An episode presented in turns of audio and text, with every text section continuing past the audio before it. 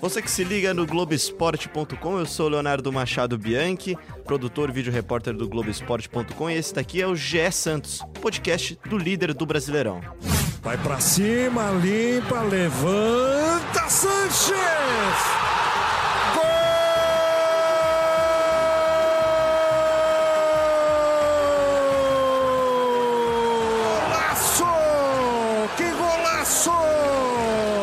Tá aí, na narração do grande J. Júnior, o golaço do Sanches, mais um, né? Na goleada do Santos por 6 a 1 em cima do Goiás. Vitória que não só manteve o peixe no topo, mas também ampliou a vantagem na liderança para o Palmeiras e também ampliou a vantagem para o Flamengo, terceiro colocado. Para falar desse jogão, claro, a gente já começa a projetar também o clássico contra o São Paulo. Eu tenho aqui no meu lado Juliano Costa. Tudo bem, Juliano? Oi, Léo, tudo bem? Tudo bem, torcedor Santista? E também aqui de volta, Leonardo Lourenço. Tudo bem, Léo? Tudo bem, Léo. E você, como é que tá? Bem também, vamos lá. E direto da Baixada, Gabriel dos Santos. Esteve lá na vitória do Santos contra o Goiás. Tudo bem, Gabriel? Fala dupla de Léo, fala Juliano, estive, foi um grande jogo. O Santos amassou o Goiás, a gente vai falar um pouco disso aí e também já projetar os próximos jogos. Vamos que vamos. É isso, mais um grande jogo do Santos, mais uma goleada do Santos. E até vou começar com o Juliano, porque na semana passada a gente estava comentando aqui no podcast, você, você que nos ouviu lembra, que não era uma previsão de jogo fácil. A gente falou para não se iludir com o 6 a 1 do Flamengo e olha lá. Olha o que aconteceu, Juliano. 6 a 1 do Santos no Goiás. Foi graças ao nosso alerta, né? De, de, de, entrar com. sabendo que seria um jogo difícil, não imaginando um jogo fácil. Porque é assim que tem que ser, cara. Não tem jogo fácil, não. Não tem essa de, de achar que vai chegar e atropelar todo mundo, que não. Tem que, tem que jogar jogo a jogo. Acho que para começar então com a análise do Léo aqui, dá para dizer que o Santos tornou o jogo fácil, né? É, o que a gente viu o, o, na Vila Belmiro foi o, o, Santos em estado puro ali, né? Que é um time com a bola, um time com uma defesa muito segura e um time mortal no ataque. É, o Santos, quando acabou o primeiro tempo, já tinha criado nove chances reais de gol em 45 minutos. É muita coisa. Ele ainda colocou três bolas na rede. Absurdo, né? Perdeu seis chances, então. Você tá é, tá lamentável. que ele perdeu que, seis é, chances. Né? Mas depois melhorou. Acho que então a bronca no intervalo funcionou ali. E o Santos terminou o jogo com 13 chances reais de gols e 6 gols. É, foi um massacre. o Goiás não teve a menor chance. E mais uma grande partida também do Sanches, né, Gabriel? Exatamente, exatamente. Foi, já, foi uma frase que eu já falei aqui ao longo do podcast, que quando o Sanches está bem, o Santos está bem. E o Soteudo também, para para delírio da, da torcida Santista, que já adotou ele como um xodó, assim como o Sampaoli, voltou da pausa para a Copa América endiabrado. O cara tá, só falta fazer chover, tá jogando muita bola, é, já se consolidou ali como uma peça peça principal ali, na, ali pela esquerda e tá, tá dando conta do recado. O Sanches também ali no meio do, no meio do campo, numa posição mais, mais ofensiva agora em relação ao ano passado, é, tá jogando muito melhor. E, e tá dando, tá aquele, é aquele maestro que o Santos precisava, está é, comandando ali o meio de campo. E ontem os dois, a dupla Soteudo e Sanches, como eu escrevi na, na, na nas, nas, atuações do Globoesporte.com, foram comandaram e brilharam ontem e foram os principais responsáveis aí pela, pela, pela vitória expressiva. Né? Mas posso dar meu destaque sobre o jogo, Gabriel? Claro, à vontade. O meu destaque foi o gol do Goiás. E eu vou explicar, não é sério, eu vou explicar. O jogo estava 6 a 0 já estava com 40 e poucos, acabando já, né, final, tinha muita gente já saindo da Vila Belmiro. Sai o gol do Goiás, do Kaique, né? Lei do ex, aquela coisa toda. Cara, o Lucas Veríssimo se joga no chão, o Gustavo, o Gustavo Henrique se, se lamenta, se bate. O... Cara, aquilo foi legal de ver. Porque você vê que o cara tá realmente pilhado dentro de um objetivo que é ali com certeza para a zaga não sofrer gols, né? Ter é, é, é, uma zaga confiável é, é, importante no brasileiro pontos corridos. A gente já falou aqui, né? Geralmente o time é, que, que tem a melhor defesa é o campeão e não o time, né, não necessariamente o time de melhor ataque, mas sim o de melhor defesa. Então a gente viu ali naquela reação dos caras, uma reação muito genuína, assim, é, de como eles ficaram chateados com uma falha que, que, que na verdade foi numa bola é, longa nas costas do Jorge, que não acompanhou, enfim. É, independentemente de apontar aqui culpado, foi legal de ver a reação dos caras. Assim, a gente vê que os caras tá, eles estão realmente pilhados dentro de um objetivo, né? É, eles sentiram o gol, né? É, ficou claro ali que eles sentiram o gol, tipo, não de sentir o gol de jogar pior, sentiram o gol de que eles não queriam ter tomado É, esse gol, obviamente, estavam fazendo uma exibição muito boa. A atuação do Santos coletiva contra o Goiás foi, foi, acho que, uma das melhores do ano. Claro, o Goiás não é um adversário, não é um parâmetro é, de time top do futebol brasileiro, mas foi, foi um, um, grande jogo do Santos e conseguiu, conseguiu dominar o Goiás do início ao fim e, e mesmo com seis gols à frente não parou de pressionar, cabia muito mais. É, eu também senti muito aquele gol porque eu escalei praticamente a defesa do Santos inteira no Cartola, perdi ali alguns 20 pontos pelo menos, então, assim como o Lucas Veríssimo e o Gustavo Henrique, provavelmente, possivelmente também escalaram a si próprios no, no, no, Cartola, eu lamentei muito aquele gol. É, não, então, o Juliano comentou agora sobre a reação do, do Lucas Veríssimo e do Gustavo Henrique é, quando eles tomaram um gol, e o Gustavo Henrique começou a socar o chão, etc. Mas é, só um dado interessante do jogo. O, dos 11 jogadores que começaram a partida, só o goleiro Everson não finalizou o gol. Todos os outros 10 titulares chutaram pelo menos uma vez no gol do Goiás. E o Santos que tem jogado bem e conseguiu ampliar a vantagem na liderança para o Palmeiras, né? Agora está com 4 pontos na frente, tudo isso sem o São Paulo no banco na partida deste domingo, né? O Santos, o auxiliar dele que estava no banco esse final de semana, né, Gabriel? O Jorge Décio. É, o São Paulo cumpriu suspensão, tomou o terceiro cartão amarelo contra o Havaí lá na última semana e, não, e, ficou, e acompanhou o jogo de um dos camarotes da Vila, da Vila Belmiro é, contra o Goiás. É, ele mesmo, em coletiva antes do jogo, tinha falado que o técnico ali à beira do campo tem que ser insignificante. E realmente foi. O Santos não sentiu a falta do São Paulo. É, foi muito bem comandado pelo Jorge Décio, que é o braço direito é, do São Paulo. O Kaique Estiva até contou um pouco da relação dos dois é, no Globoesporte.com na semana passada. É, e, o, e, o, Santos amassou e atropelou o Goiás. Foi, foi um jogo sensacional para o Peixe. Bom, e, e, já projetando o futuro do Santos no Campeonato Brasileiro, o Santos tem um grande desafio no final de semana. Enfrenta o São Paulo. E o que, que dá para esperar desse jogo, Juliano? Sinceramente, uh, muito cuidado com, com esse time do Cuca, que é muito vertical, né? Ele não é um time que toca bola. É, conhecendo o Cuca, eu tenho certeza que ele vai tentar armar marapuca, né, para usar um termo também que o São Paulino gosta lá, do, do lembrando o saudoso Juvenal Juvencio. E esse jogo vertical do São Paulo pode, assim, eu acho que tem que preocupar muito o São Paulo na questão, principalmente da lateral direita. É, eu acho que é jogo para entrar Lucas Veríssimo na lateral, deixar o Vitor Ferraz no banco, entrar com o Aguilar ali também, porque no um contra um, e ali deve sobrar muito do Everton batendo é, direto com o Lucas Veríssimo, é, eu prefiro ter um zagueiro como o Lucas Veríssimo, que é rápido, que é bom nesse um contra um defensivo, e, e deixar o Vitor Ferraz, que é mais tem sido mais um armador, né, caindo mais pelo meio do que como lateral mesmo, no, no banco. E você, Léo, o que, que, você acha? É, eu concordo com você, Juliano. O, o São Paulo está em outra fase. Lembra, assim, o, o, quando o São Paulo e o Santos se enfrentaram no Campeonato Paulista, o Santos venceu e foi um jogo que, que demonstrou que, aquele, que esse Santos seria um Santos diferente, porque dominou completamente o São Paulo. Só que agora a gente vai encontrar um São Paulo em outro momento, com Já outro com terceiro treinador. técnico diferente no ano, né? Terceiro treinador, inclusive é o Cuca, que é o primeiro jogo do Cuca contra o Santos desde que ele deixou a Vila Belmiro no ano passado. É, é um jogo no Morumbi, deve ter bastante gente, a torcida do São Paulo está empolgada com essas novas contratações, ainda que nenhuma delas deve, deva ir a campo, porque tanto o Daniel Alves como o Juan Fran acho que não vão ter tempo de estrear. Mas promete ser um bom jogo e, e promete ser o um jogo crucial para o Santos, que depois tem uma sequência um pouco mais tranquila pela Quero frente. ouvir você, Gabriel, e daqui a pouco, e na sequência a gente faz o nosso, a, a nossa escalação, cada um escala os 11 aqui, tá? Beleza. É, eu tava ansioso pro Dani Alves jogar, porque eu queria ver o embate soteu do Dani Alves. Mas acho que, acho que vai ser um pouco difícil disso acontecer, mas concordo também com, com, com tua análise, Liliana, também acho que seria um jogo para o Lucas Veríssimo começar ali na lateral. É, eu gosto do Lucas Veríssimo, acho que funciona bem. E quando o São Paulo estivesse com a bola, o Lucas Veríssimo é, recuava um pouco e virava um terceiro zagueiro ali. Eu gosto bastante dessa função e acredito que o Santos não. Para a gente já começar a projetar a escalação, acredito que o Santos não deve ter muitas mudanças, não. É, eu também. Só essa mesmo do Veríssimo no, no Vitor Ferraz. Então seria Everson, Lucas Veríssimo, Aguilar. É, quer dizer, a volta do Aguilar, né? Que, que, que não jogou contra o Goiás. É, é. Aguilar, Gustavo Henrique Jorge, Pituca de 5, né? Foi bem naquela, nessa função que a gente estava já discutindo, né? Sanches e, e o Felipe, e o Felipe, Felipe Jonathan. Jonathan. Derlis, Derlis, Derlis, né? Eu prefiro Derlis. É, Sacha e Soteldo.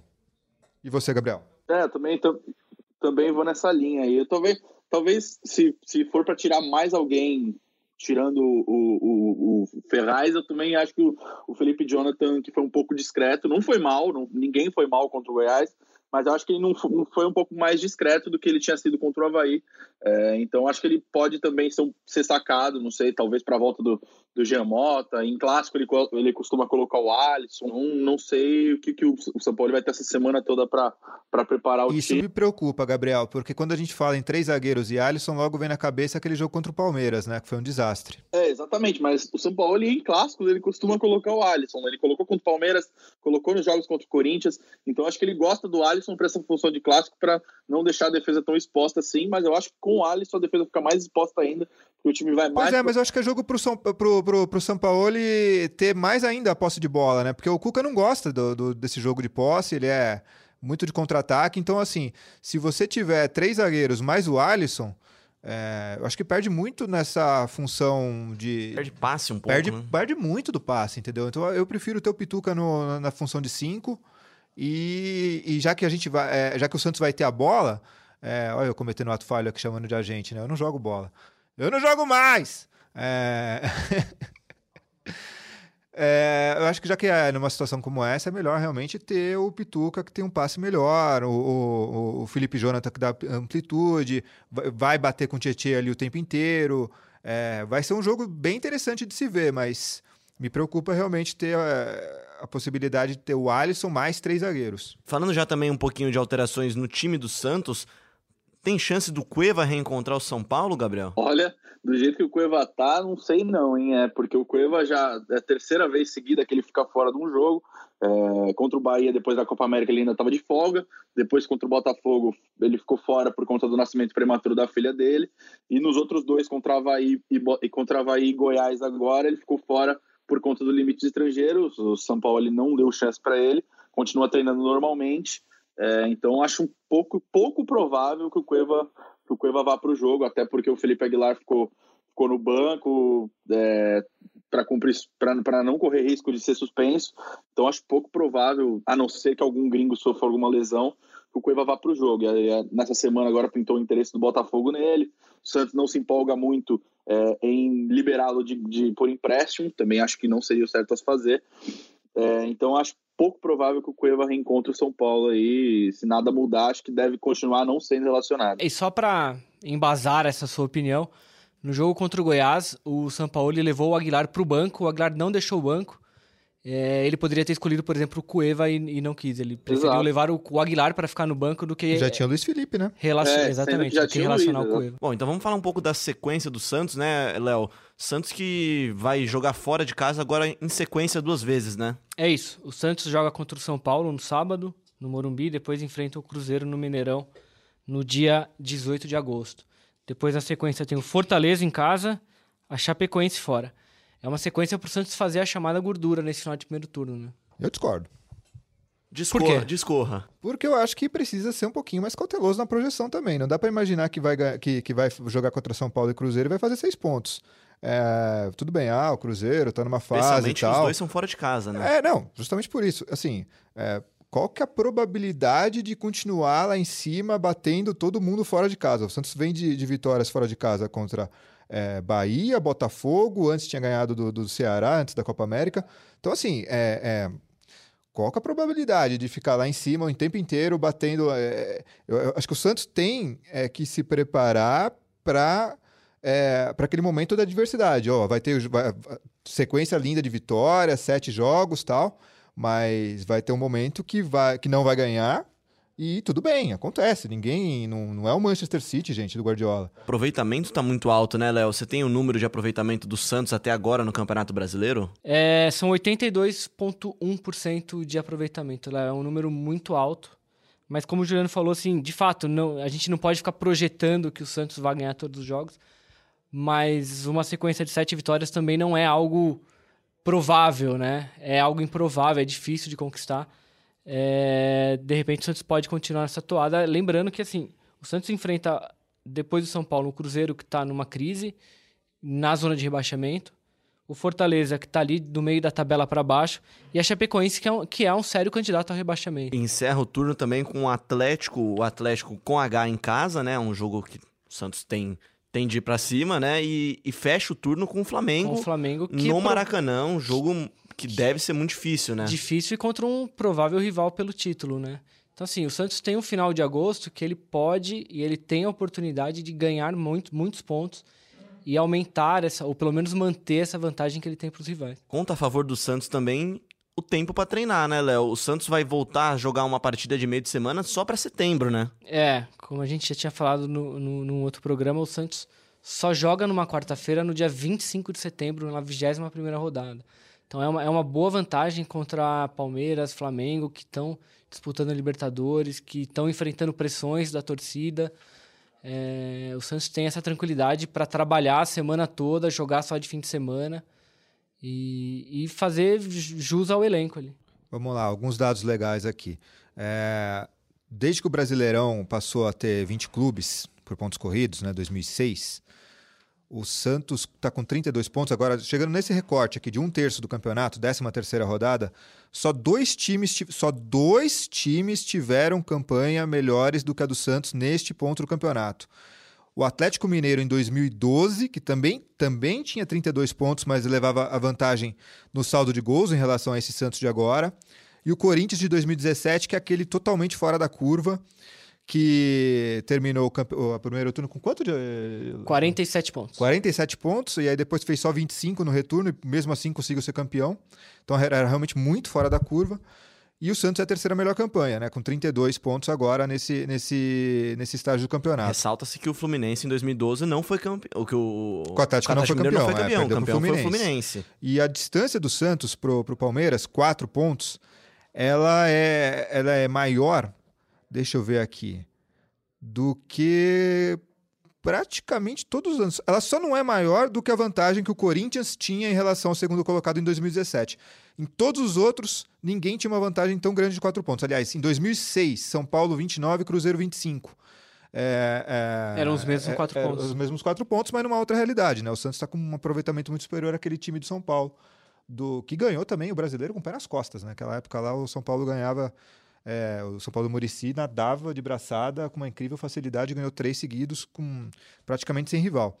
Para você ver, torcedor Santista, como a campanha desse Santos do São Paulo é realmente muito, muito, muito boa, acima da, da, da média. Mas algo que a gente sempre fala aqui e sempre eu vejo o Juliano Costa defender arduamente que não é uma verdade. O elenco do Santos não é ruim, né? Fake news! Não é ruim. Não dá pra dizer que o elenco é ruim, o- ainda mais com o São Paulo extraindo o máximo de cada um dos atletas, né, Gabriel? Não é ruim, não é ruim mesmo. O Santos investiu aí praticamente 100 milhões na compra de 14 reforços agora, na última semana. Só, só numa semana que a gente não gravou o podcast, o Santos contratou três reforços. É, o lateral direito Pará, que está de volta para casa, como ele mesmo diz, volta para Vila Belmiro aí para ser uma, uma sombra, entre aspas, do Vitor Ferraz.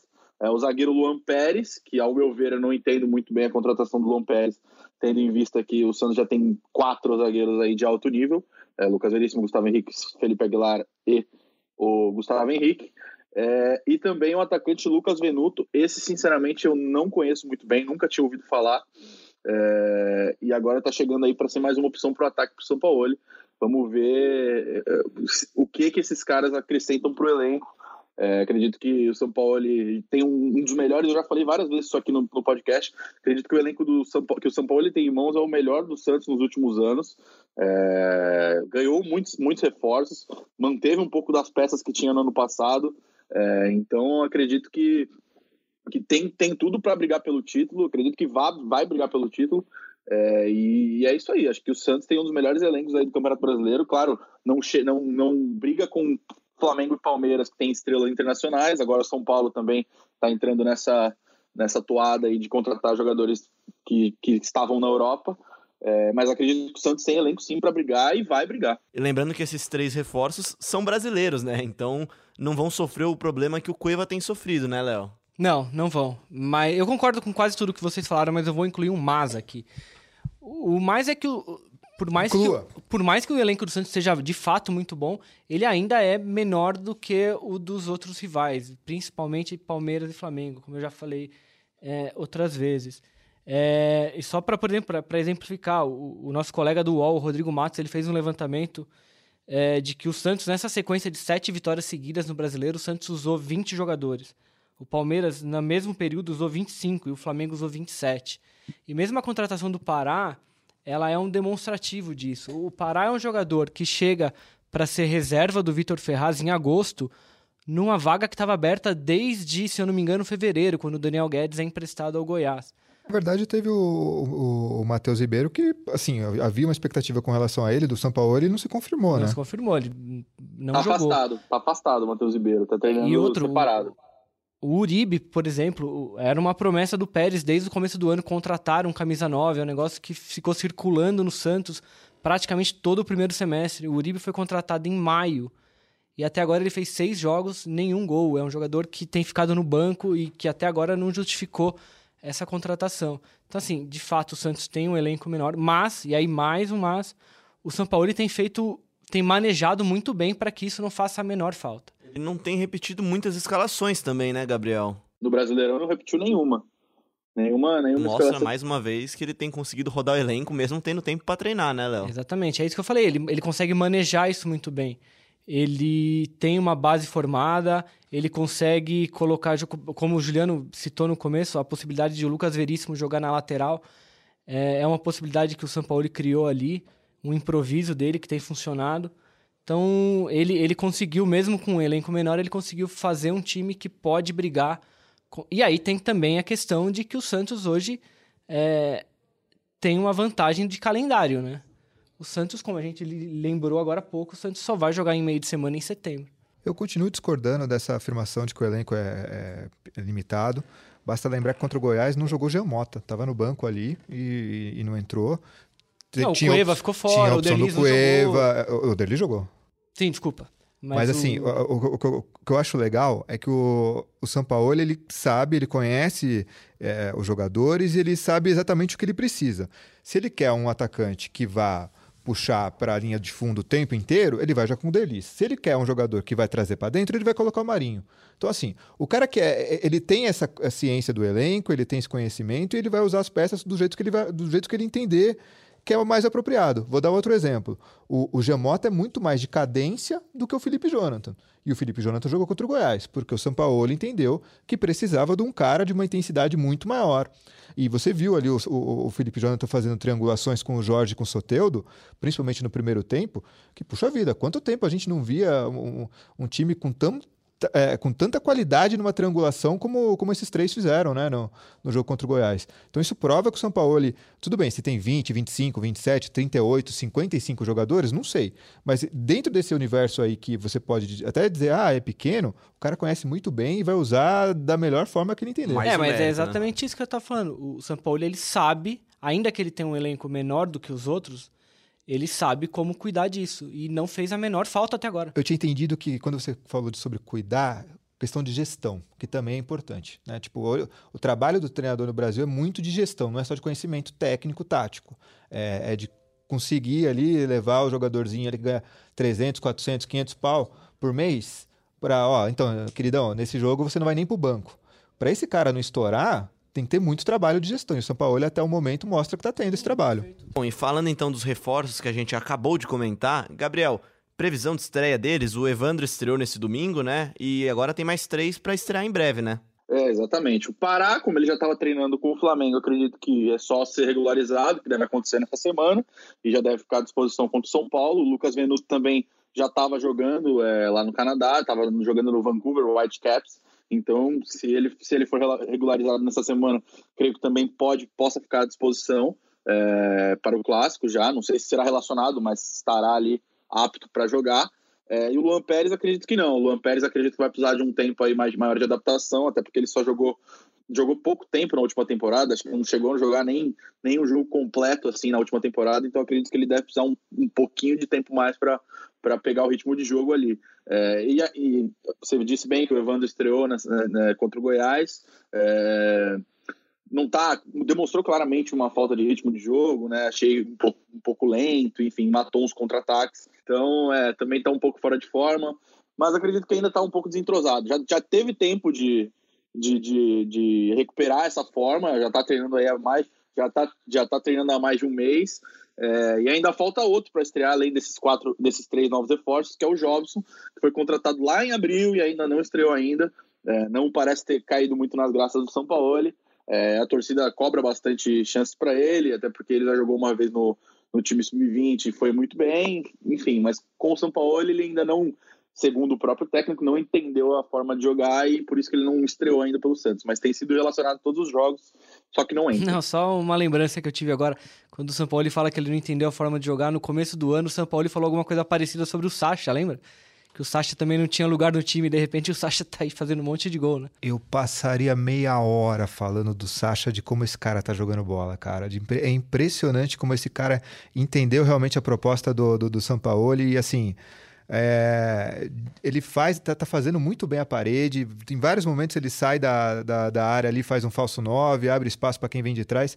É impressionante o trabalho do Sacha e o mais legal, quando ele perdeu o, o, no lance do gol do Gustavo Henrique, que ele chuta na trave, cara, o Sacha fica arrasado porque ele tava muito buscando um gol, cara. Ele tava Que bom que veio no segundo tempo para ele. Veio um gol. golaço também. Um belo gol, né? Ele golaço. limpou muito bem o goleiro Tadeu. Tadeu aquele da Ferroviária, mais um paulistão muito bom e foi parar no Goiás. O, o São Paulo que depois admitiu ter errado com o Sacha e o que é legal dele também, né? Ele não acho que não tem problema de admitir quando ele erra, né? Apesar dele ele quase nunca errar, como a gente bem ressalta aqui. Gabriel, fala pra gente então um pouquinho dos meninos da Vila, então. O que, que tem de novidade na base Santista? Te, teve título? Não, título não, né? O, o time sub-18 do Santos estava na China, né? É, perdeu pro Boca Juniors na final é, e ficou com o vice-campeonato da Wei Fang Cup.